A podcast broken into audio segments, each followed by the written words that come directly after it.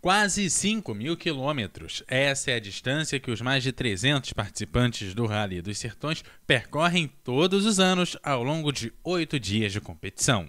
O evento é o segundo maior do mundo, atrás apenas do lendário Rally Dakar. A edição de número 27, por exemplo, o Rally dos Sertões passou por nove cidades de cinco estados. Começou em Campo Grande, capital do Mato Grosso do Sul, seguiu para Costa Rica, no mesmo estado, depois Barra do Garça, em Mato Grosso. O percurso então entrou no Tocantins, cruzou as cidades de São Miguel do Araguaia, Porto Nacional, São Félix do Tocantins, até chegar em Bom Jesus, no Piauí.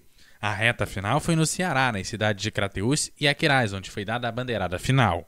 Ao todo, 187 veículos participaram da prova, entre carros, motos, quadriciclos e o VTs, uma espécie de bug própria para esse tipo de percurso.